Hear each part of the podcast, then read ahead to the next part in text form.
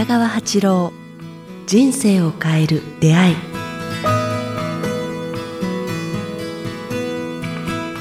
こんにちは早川洋平です北川八郎人生を変える出会い今日は、えー第24回をお届けします北川先生よろしくお願いしますよろしくお願いします。今日は6月でどんな天気でしょうね、皆さんのところは。そうですねうん。梅雨がまだまだと続いてますかね。今年の梅雨はどうですかね。雨 さあということで、えー前々回前回と光シリーズだったんですが、えーまだまだ先生お話できそうなので、ね、あの僕も常々お話伺ってながらまだ分かっていないところなのであのその辺も含めてなんですけども光、まあ、前回右回り左回りの話もありましたが色？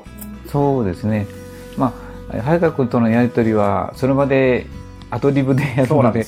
台本がないので非常に、あの、皆さんにはちょっと、あの、なんか、分かってもらえない部分があるかもわかりません。いきなり入ってくるから、早川君のあの質問がとてもいいのでね、私も一生懸命考えながら、あの、あの、皆さんにお答えしてるんですけども、光、何ね、色でしたよね。色ですねいつも、ちょっとこう、質問していいですか、はいこう、太陽の色っていうのは、どんな色、どんな、白とか透明とか言うと、どんな色に感じます？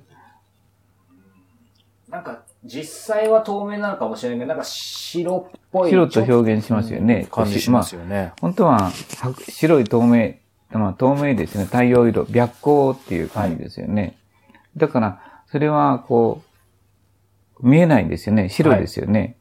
見えないですね。ところが、それがこう当たると、こう色に当たるとボールペンの色もこれもそうで赤くなったりしますよね。ああ、確かに。で、それを、ああプリズムで分析すると、どんな色になりますかね？プリズムで分析すると、虹？うん、七色になるじゃないですか。つまり、つまり、七色になりますよね。紫あったり、赤があったり、黄色があったり。白だけじゃないということは、こう、本当は光が七色以上の光えあの色を持っているということですよね。確かに。そこには、それぞれのエネルギーがありますよね。ピンクのエネルギー、紫のエネルギー、ブルーのエネルギー。それを受け取ったものが、く草はその、そのグリーンを、あの、だけ反射してるんでしょうね、はいおそらく。そして、ピンクの花はそれを、それだけしてるんでしょうね。で、黄色もそうだと思うんですよね。すべて、あの、白いエネルギーから、白い光から生じてるってことに気がついてください。そうか。考えたこともなかったですね。うん。なんか、なんでもない色っていうのは全ての色を含んでるんですよ。そうか。で逆に言えば、はいすべての欲求を含むと透明になれるんですよ。すべての欲求を含むと透明。ピンクとか赤とか欲望、そういう欲望に例えるとね。はい。うん。だけど、それが純粋であれば透明になるんですよ。うんうんうんうんそれがこう純粋でなくて、個人的な欲になると、エネルギー、あの、絵の具を混ぜると何色になりますかね。絵の具だと、全部混ぜると？黒？黒かグレーになってしまいますよね。はいはいそれは、欲が入るとその色になるんですよ。うん。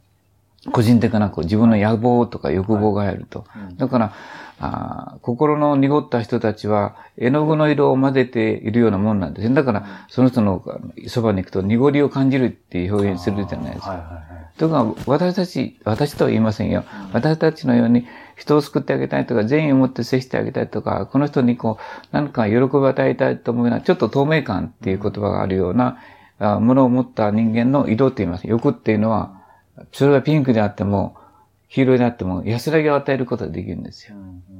だからそれ絵の具と光の違いみたいなもんなんですよね。もうもう少し言うとですね、あ質問言ってもらっていいんですけど、はい、どうぞどうぞ。えっ、と、もう少し言うと、だから欲を持ったものはエネル、えーあの、えー絵の具の色エネルギーみたいなもんで、はい。で、相手を救う、善意のエネルギーというのは透明感あるエネルギーみたいなもんで、でそれを混ぜると太陽の色のように透明になるっていうことなんですね。だから太陽の色には非常に人を救うとか透明感あるものとか、そういう知恵とか意識がいっぱい入ってるっていうことなんですよね。でもそれのが分かりにくいんですよね。光、絵の具の方が分かりやすいんですよ。そうですね。だから人はみんなエネルギー、あー色の、絵の具のエネルギーになんか引きずられていくけども、でも全部こう今の話でいくと、何か、まあ欲望とかだと特に自分の、自分が自分がみたいな欲望だと濁っていくというのはわかるんですけど、いわゆる虹もそうですけど、うん全部の色が混ざると無色になるというんですけど、その色一つ一つには欲があっちゃいけないってことなんですか？欲があるということで、まあ、その中に個人の欲があると、同じピンクでも変なピンクになってしまうし、うん同じピ、あの、欲がなければ相手を救いたい、相手を安らぎにあげるという母親の愛の色になってきますよね。そこの違いか。うん。だから、それをこう気づくかどうか。で、まあ、それが 僕の言うように、みんなが透明な、透明に綺麗になりなさいとは言いませんけれども、まあ、多少の人間の欲、肉体という欲望があるので、我々は濁る、濁ってはしまいますよね。やっぱ個人の人間の肉体というのはああるからですね。これを消すことはできないから。それを決して否定するわけではありませんけれども、そればっかりだと、やっぱり、だんだん苦しみの世界に入ってくるっていうか、嫌な思いとか、辛さとか、悲しみとか、うつとか、なんか病気という形で出てくるんですよね。だから僕はそこをこう救ってあげたいなと思ってるんですね。でも実際こう先生と出会わせていただいて、まだそれこそ1年も経ってないですけど、なんか思ったのが、まさに先生その多分透明な方だと思うんですけど、いい意味でなんですけど、いわゆるその透明とかっていうイメージだけを最初に考えると、本当にもうなんだろうな。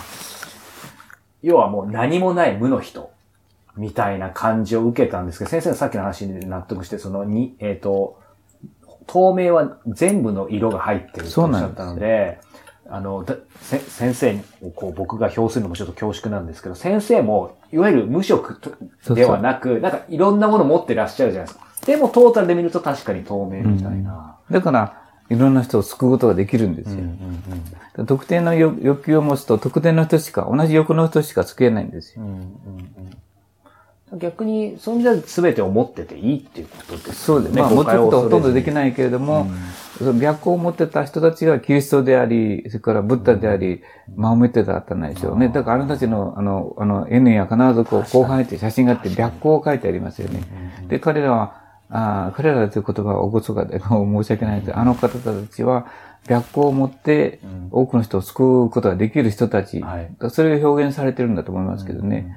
僕らもまあ、できる限り逆光に近いっていうものを持つって言いますかね。だからその中で、まあ、く今日のテーマは、あの、色を持ってくらい。色で光、人に送るときは、色を持ってくださいってさっき言ってたんですね。はいはい。言ってましたよね。人を救うときは、僕、できる限り、対立とかなんとか女性はどの色が好きですかね？女性。女の人っていうのは、なんかでもピンクとかですか？ピンクが好きですよね。なんかイメージでは。うん。で、あれは正解なんですね。ピンクっていうのはすごいこう、相手の心を優しくする色なんですよ。うん激しくはなんないですよね。それも変なピンクは、こう、相手の、なんて、性欲を立てる、あれピンクますけど、確かに。それは愛につながるからですね。で愛愛はこう、まあ性欲につながることはあるけど、それを抜けた人間愛っていうのがあると思うんですね。こう、あの、性欲化を外した人間愛っていうのがあると思います。それは非常に母親の体内と同じような色っていうのがいた時の色、あの、感情なんですよね。だから母親の体内にいた時は守られてますよね。それからななんて何がありましたか？言葉で言えば。母親の体内にいた時、思い出すお。られている、なんか、まあ安らいでい安らい安心感。自由もありますよね甘えられる、はい。あ甘えもありますね。許してくれる、んから保護してくれる、うんからずっと前を見つめてるよっていう、こう、うんなんか、あね、安心感とかに安包まれて大事な子っていうい愛しさがっていう、伝そういうものがありますよね。はいだからそれがピンクの色なんですよ。なるほど。確かにそうですね。でもそうなると、今更ですか？本当に色ってなんか、一般的に感じるものありますよね。赤だともっときつい感じあるし、なんか緑だと落ち着くし、水色なんかもそうですよね。そういう意味で、早くが、早くが、早く君が気がついてくれたように、人に送るときは、はっきりとした意識を持って、色で送ると、相手をもっと安らいだり、はい和らげたりすることができるっていうことを今日はテーマにしたかったんですよね。そういう意味ではね、まあ復讐にもなるかもしれないですけど、すごい、なんか人間関係で嫌いな相手とかには、まあケースバイケースなのかもしれないですけど、何色が、やっぱりそういう優しい色の方がいい。まあ、なケースバイケースですけども、大体ピンク色、対立といや嫌悪感っていうのはピンク色で溶ける、溶けていくことができるます。だから、プリズムを買って一度こう、やっていいですねこの色を出してみるといいですよね。でもプリズム買ってきて太陽の時やったら、あ、この色なんだっていうことです。で、えっ、と、この友達にはこのグリーンを送ってみようとか、ブルーを送ってみようとかやってみると、いろいろ面白いと思いますね。黄色を送ってみようとか。そうですね。ちょっとプリズムを購入してみたいとうん、思います。ぜひ、はい。皆さんもぜひやってみてくださいそう。ですね。私の話は絶対納得がいくと思いますよ。うんいや、本当にそう思います。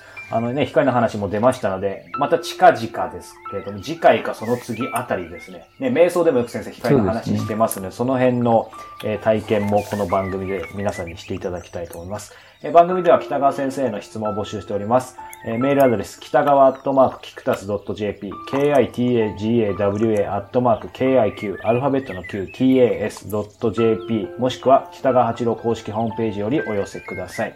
えー今日は第4回お届けしました。北川先生ありがとうございました。あ、ありがとうございました。